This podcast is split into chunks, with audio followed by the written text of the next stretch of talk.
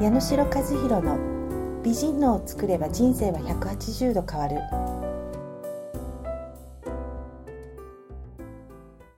それでは本日のポッドキャストを進めていきたいと思います。よろしくお願いします。よろしくお願いします。はい。今回はですね自分を愛してはい。信じてはい。許すっていうこの3つのワードについて話を進めていきたいなって思うんですけども、はい自分を好きだったりとか、ん。信じたりとかすることで、はい。まあ、人を認めたり許したり、まあうん。結局自分っていうところがあると思うんですけど、愛してますかと。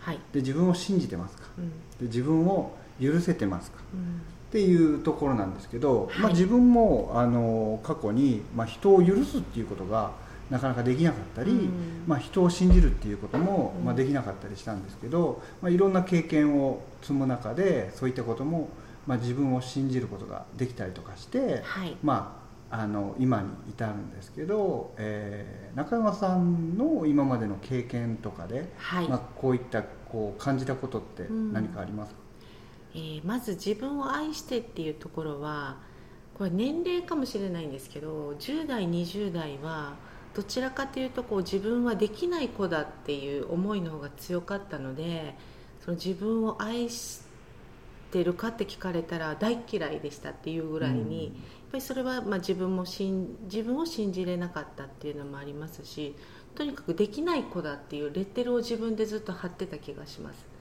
うんそれがまあこういろんな仕事とかいろんな経験でこうだんだん年を取るごとに自分が好きになってくる、はい、自分がこう信じられてきたかなと思いますね。その中で、えーはい。自分をゆ、えー、と信じていく中でその人に対してははい、どんな感じですかね？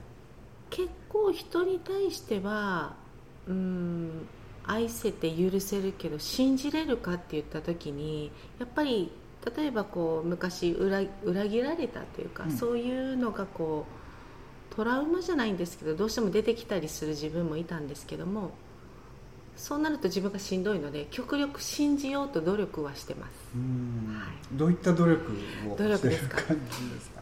えー最初のこう昔は疑いの目から入ってたのがいやこの人はきっと私のためを思って言ってくれてるんだったら信じて突き進んでみようとかうん。それも自分の努力ですね、うん。はいあの自分をこう信じるっていうところで一つ、えー、と僕がこうよく意識することなんですけど、はい。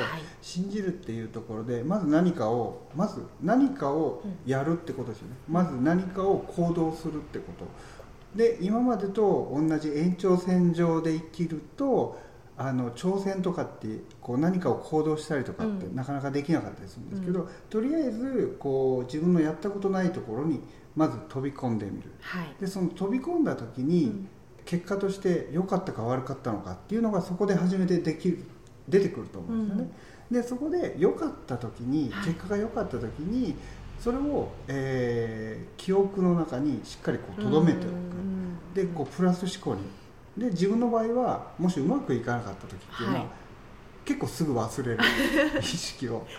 してでということはやっぱりもう経験とかもすごい大事で、うん。経験をしていく中で成功体験っていうのをはい。たくさん積んでいうん。くことで、うん。あ自分は大丈夫だっていうふうに思い込んでいくっていうのも一つかなって。思い込み大事ですよね。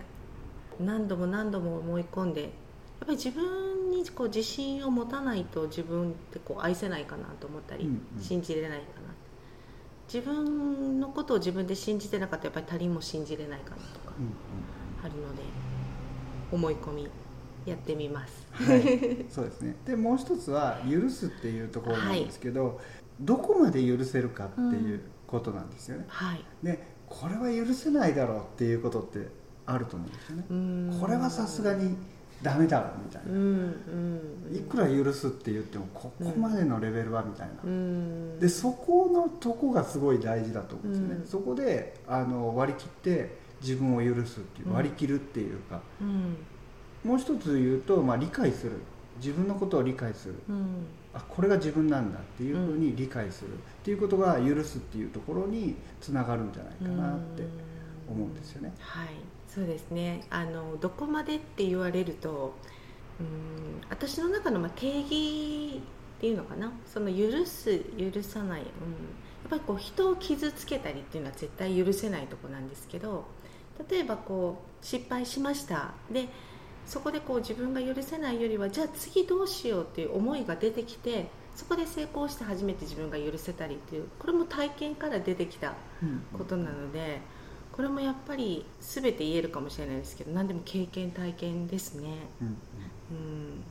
であの以前にもお話したことあると思うんですけど、はい、人を許す時にその何か相手が過ちを犯したりミスを犯した時に、はいうん、その理由を考えてあげるっていうのも大事だと思うんですよね、うん、もしかしたらこういう理由があったんじゃないかっていう、うん、先にこう言い訳とか理由を考えてあげるっていうことで、相手がいやこうだったんですよっていうことを言う前にこっちはもうそうだったんだろうなっていうふうにこう考えてあげることで、その、えー、何でしょう。その時の会話の時っていうのも相手に与える違和感とか、うん、そういうのも変わってくると思うので、うん、結局は自分自身がまずはどういったこう思考というか、うん、メンタルというか考えているかっていうことで相手に移っていくっていうのがあるんじゃないかなって思いますよね。なんかそこには愛がありますね。あ、そうですよね。愛にもつながると思いますね。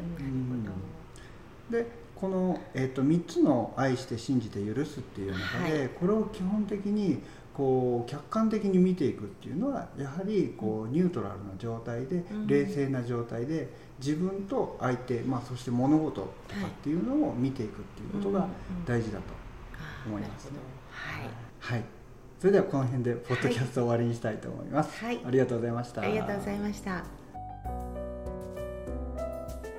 最後まで聞いてくださりありがとうございました。